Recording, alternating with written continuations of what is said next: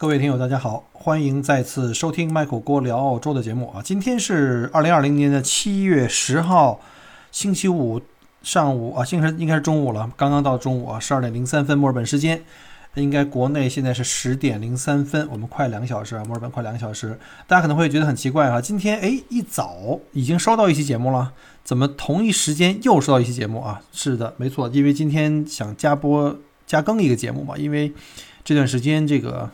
各种的网络事件啊比较多，然后呢，小郭就算啊炒个热点，你想怎么理解都可以哈。今天的主题大家都知道哈，我们就来讲一下高晓松直播翻车事件，对他这个件事情的看法。为什么要讲高晓松？如果是别人的话，可能我也就看一看了。呃，因为最早呢，我其实，在喜马拉雅录节目的时候，其实最早也是跟这个听高晓松的节目。息息相关啊，因为我最早在喜马拉雅开始听各方面大咖的一些节目哈，因为喜马拉雅这平台还是蛮不错的，是个知识类的一个节目，在这个里面你可以找到自己想要的东西，可以学到或看到自己呃感兴趣的话题，呃，这是为什么当年我在追这个。呃，高晓松的这个小说追了很久啊，当时最开始还不是在优酷看他的视频，我都是在看这个喜马拉雅，因为喜马拉雅平台很方便，就是在你不管在开车呀，或者在跑步啊，或者在做任何事情，都可以在耳边插着耳机就可以听了，非常非常好。而且作为一个导游，大家也知道哈，常年在外面开车，呃，这个长时间的这个奔袭，有的时候客人在车上睡觉了，我就自己插着耳机就听各种各样的这个节目啊，包括这个。当年 大家可能都听过哈，什么啊逻辑思维啊，包括马未都的这个这个呃一些一系列节节目吧，然后非常非常好，我非常受益。那今天发生这个事情呢，我就想说说我自己的看法啊。我相信大家在听喜马拉雅的时候呢，也可能也听过这上述几位大咖的节目。那这个高晓松这个直播的事件呢，其实不用我再多说了，大家可能有一些了解。那如果您真的最近没有关心过，这个都已经上热搜了，没有关心过这个事情，我大概给捋一遍。就是在六月二十八号啊，蜻蜓 FM 啊联合蜻蜓 FM 就是阿里音乐的一个一个呃分支了，它联合人民文学出版社啊联合搞了一个上线上的活动，叫名人读名著。其实这个初衷还是蛮好的哈，就是希望让年轻人们能够更多的接触一些呃古典的经典的一些名著。然后当时呢，高晓松是以这个总策划人的身份出现，而且他也在主持这个活动。啊，当然了，这个我们先不说它是公益的还是这个商业活动，是不是借着机会推一下这个蜻蜓的这个声音的这平台？但是啊，但是我们看一下啊，整个这个节目这个出席的这个文化的这个呃这些媒体人、文化人的这个阵营还是蛮厉害的，比如像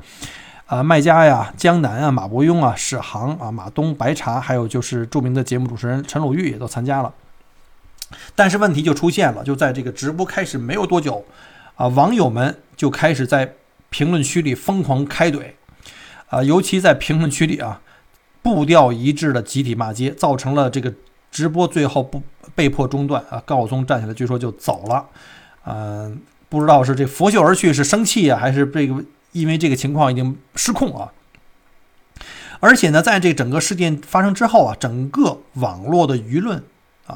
大家注意啊，清一色的都是对高晓松的谩骂和批评，很少，几乎没有人啊，除了司马南跳出来说了两句，假装的这种站在这个中庸的这个线上来谈，非常非常恶心啊！这个司马南的什么胡飞盘，这就不就不说了啊。基本上网络上都是清一色的对高晓松进行谩骂和批评。我先。今天呢，不想在这节目里谈一下这个高晓松这次线上活动带来的这种什么带货呀、卖书啊这种，他本身的这种商业目的啊，因为在商言商，他本身是阿里音乐的这个呃董事长，他做这些事情的话，我觉得也是可以理解的。但是我想来谈一下，就是我对这件事情的第一反应，为什么现场有这么多的知名的作家和主持人啊，专门大家挑高晓松来骂，而且这些骂的人呢，非常的步调一致。没有，你看一下那个评那个留言评论，没有任何的理性的批评啊，没有任何的这个论点论据，甚至是逻辑，只有非常简单粗暴的，具有这个侮辱性的这个辱骂。当然了，这个这么多年，对于高晓松有很多人有疑问啊，尤其是有很多人拿着这高晓松这个 N 年来一直像谜一样的身份，就是他那个身份问题啊，到底是美国公民啊，还是绿卡呀？我觉得这东西。跟你要攻击他有关系吗？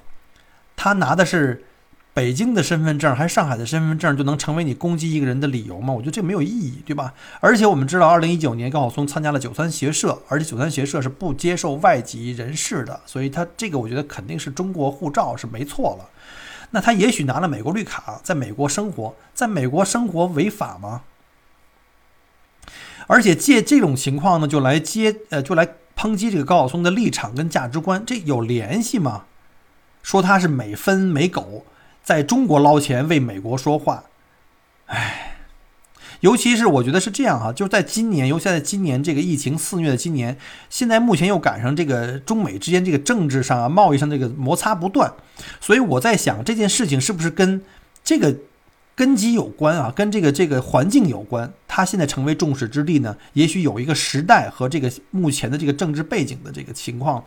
啊，在这大前提之下。甚至还有人说他是历史的发明家，就我估计也是特指他原来在讲节目里的时候，对一些历史的一些情况呢有一些自己的见解，啊，大家如果不太了解，可以去看看小说哈，这里确实讲了一些历史啊，包括他什么讲这四大发明啊，什么中国古人对音乐的这个各种的理解啊，我觉得是这样，首先，呃。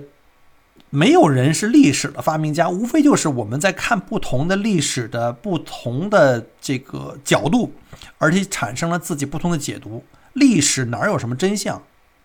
对吧？我们我也听这个马未都的一句话哈，就是讲的，我觉得很有道理。他就是说，历史呢没有真相，只是残存一个道理。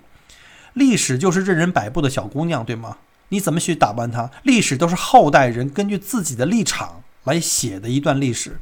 而不同的人、不同的国家对同一件事的看法是不一样的，所以历史呢，它本身就没有就没有不存在真相，就是我们要从不同的人、不同的角度去看问题，尽可能还原当时的一个可能性而已。而高晓松他看的书比较多，这个我承认，他可能也是把很多其他的角度的东西，通过他自己的提炼来呈现给大家，这也是给我们提供了一个不同的角度而已。或者说，按照逻辑为呃那个逻辑思维，这个罗振宇的说法就是说，我们都是属于这个叫知识的搬运工。无独有偶啊，在前不久，我们知道在疫情爆发初期啊，这个武汉作家方方也是因为这个《方方日记》遭到这个网民的暴力攻击。我就在想，难道现在真的是反动文人墨客和公知们太多了吗？还是现在我们的网民们一代不如一代，我们现在开始更加冲动了呢？更加容易选择立场贴标签儿，甚至是民粹主义倾向大爆发呢？呃，这么多年作为小说的这个听众和观众啊，我还有一个好奇的地方是什么呢？就是我们知道小说这个节目首播于二零一二年，啊，到了二零一九年就停播了，啊，中间有，啊，也中间也断断续续停播了几次啊，都是不同的这个这个呃年代的节目。那为啥连续播了八年？到现在才被拿出来集中的批判呢？难道是巧合吗？我觉得这个时间点有点令人寻味啊。那我再聊聊这个高晓松和他这个小说吧。其实，同时作为北京人啊，就是怎么说呢？北京人有一句话叫“侃大山”，对吧？这个呢，他的说话风格，包括像马未都啊，呃，包括像其他的一些这个主持人。他们的说话风格可能我比较容易接受，因为同为北京人，我觉得听起来很亲切啊。而且说实话，他这个节目啊，呃，我觉得主题主题不是很固定的，比较随意啊，涉涉及的范围也很广，从历史到文化啊，从音乐到电影，想到哪儿说哪儿，这种就是没边际的这种，我们叫聊天儿哈，侃大山，我觉得非常舒服，聊着非常有意思。其实这个节目原最开始的时候啊，这名字他定的名字并不叫小说啊。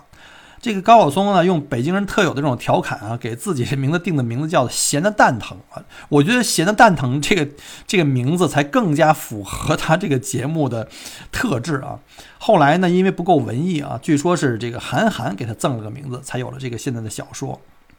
啊。所以呢。呃，如果您是北京人啊，您可能特理解我现在说的这个意思是什么，就是他这聊天啊，可能是那种风格特别亲切，而且呢，他比我大一点，他是六九年的哈，我是七零年的，我们作为同龄人，很多他经历过的人生那个历史阶段啊，跟我有太多的这个重合啊，所以呢，我呢听他的节目呢，觉得哎特别亲切，所以一直他做了他粉丝这么多年，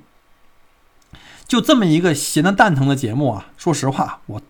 说句掏心窝子话，我觉得比他拍的认认真真拍的任何一部电影和写的那些书都还要火。你看这几亿次的点播啊，对吧？收割了那么多的粉丝，啊，这也是特别厉害的地方。啊，其实对于高晓松来说，如果一定要贴标签，我觉得他应该是个音乐人。我想大部分的人都会同意啊，因为他曾经因为热爱音乐啊，就从清华辍学去搞音乐了。我大家都熟知的那个一首歌叫《同桌的你》，大家可能都听过。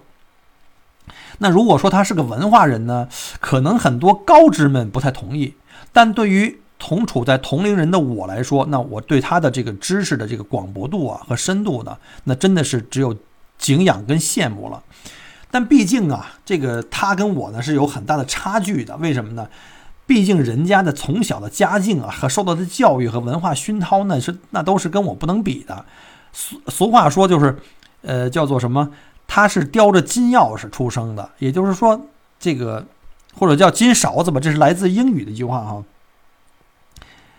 英语里其实叫叫 silver spoon 啊，但是我们都是按中文都是讲的叫金钥匙或金勺子出生的。你看看人家的爹妈啊，他的外公外婆，那都一水的是高级知识分子，都是清华北航的。那这个整个学府路啊，这学院路啊，就跟人家开的似的。人从小家里那些邻居，周围的一些父辈的邻居们呢，那都是现在都是中国的这个各个行业的大咖。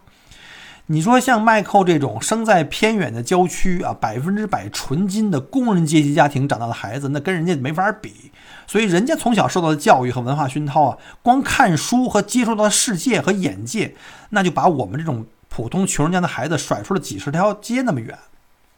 所以呢，人家从小基本上也过了这种，呃，基本是衣食无忧的生活。因为我们那时候生活还蛮挺困难的，对吧？尤其像我们家里四个孩子，我们那时候甭说吃好啊，吃饱就可以了。所以呢，跟他的这种差距呢，就我觉得也会造成说，人家可能不太看看重眼前的这个苟且哈，人家天天就光想着诗和远方，有这种情怀。哎，这个东西呃没有对和错啊，因为他的这个屁股决定脑袋嘛。他的那个生活现状决定他的这个立场。人家在这种情况下长大的高晓松，我相信啊，我相信他也有他的盲点，就是他往往也很难体会啊，像我这种啊，像 Michael 这种生活在清贫环境下的这些同龄人，我们目前我们当时或者说只能看到眼前的苟且啊，在我来看啊，他没准哪天也保不齐说出一句什么“何不食肉糜”的这种视角的话，我觉得也不奇怪。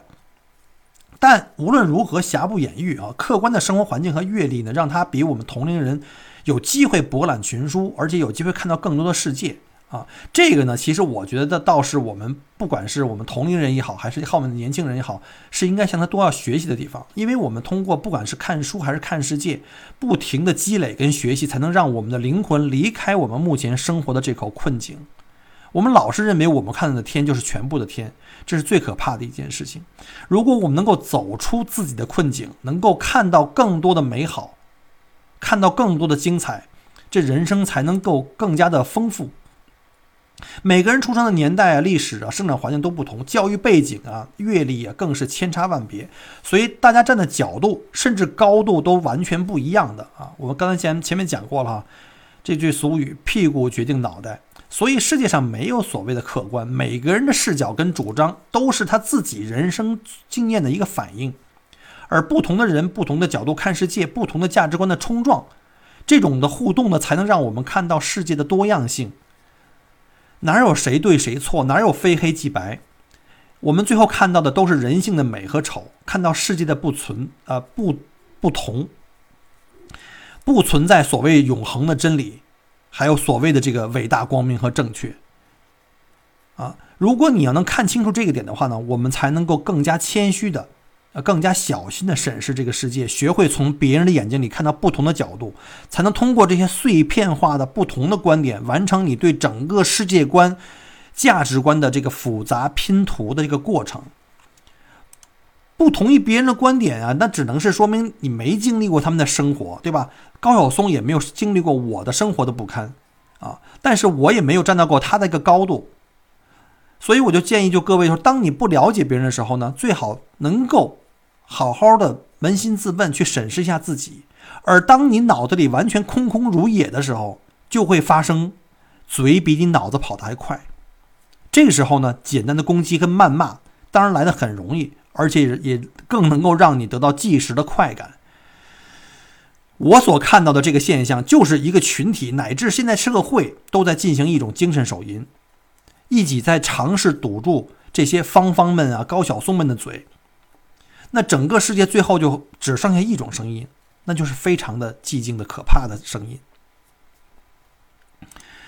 下面呢，我还想跟大家说一下，我觉得大家有机会的话，还是多读读书，尤其是年轻人啊。我现在还在读书，还在学习，只不过现在岁数大了哈，看东西也没有那么高的效率了。尤其是读读历史、文学，这都都都是好事儿，它可以让你足不出户可以看世界，在方寸之间可以演绎人生。啊，还说那句话哈，不管是高晓松还是罗振宇，其实他们只不过是知识的搬运工，只不过他们看的书比较多，而且把他们看过的书、走过的路和经历过的人生，用他们的方式讲述给大家。至少对我这个同龄人来来说呀，给我带来了不少的快乐，也带来了不少的思考，也有很多的共鸣。就在这一点上，我非常感谢他们。啊，虽然我并不喜欢他拍的电影啊，这是这就是后话了。当然，他除了音乐人、文化人头衔之外呢，就还有一个商人的帽子啊，尤其是加入了这个阿里音音乐之后。但是在商言商呢，我觉得他做出来一个商人应该有的一些呃举措，这东西无可厚非啊。我们就不要就尤尤其像对这次卖书的活动啊，就搞这次活动一样，我觉得不要对这种事情就太轻易的去指手画脚。我虽然也会对他有一部分的观点，包括对历史的有些的。评述的角度呢，不是完全的同意，但人世间哪有那么多两个完全价值观完全完美重合的人呢？我觉得接近的灵魂啊，有有这种灵魂碰撞才是有趣的的地方。如果我不同意你的观点呢，我会尽快尽量去用我的方法呢，去找到依据。我可以通过这个再次的学习来证明我的观点是对的。当然，我的观点不一定是对的，对你来说可能也是错的。但是呢，在这个求索的过程中呢，我可以通过在寻找我的这一小块拼图的这个过程中，我可以看到更多的这个世界的广大的不各种各样的拼图。通过它，我可以了解更多的世界，更多的不同的视角，更容易让我学会不要轻易去判断对错和美丑，不要轻易给别人去贴标签。所以呢，当我听到他的价值观里有。跟我有共鸣的时候呢，我通通常都会这个会心的一笑啊，尤其是用北京人的调侃的这种风格讲的时候。反之呢，我也会提醒我自己啊，你虽然不同意他的说法，但你能不能找到反例呢？你没有的话，那就去学好了，对吧？我们去探究就好了。这这整个学习的过程可以让我们成长跟成熟。同时呢，我们也不要把高晓松当做真理，也不要对他人生解读呢太过分的这种口诛笔伐。天底下从来就没有完人，没有人不会犯错。对这件事情，我的整个看法就是这样。但这次网民的这个攻击行动的这个整齐划一，甚至连修辞的如出一辙，甚至没有半点这个逻辑论断、论点，他们做的唯一的目的就是让你闭嘴，恨不得让高晓松在地球上马上消失啊！我觉得一个人可以不是圣人，可以不是救世主，但是你不要做一个平庸的恶人。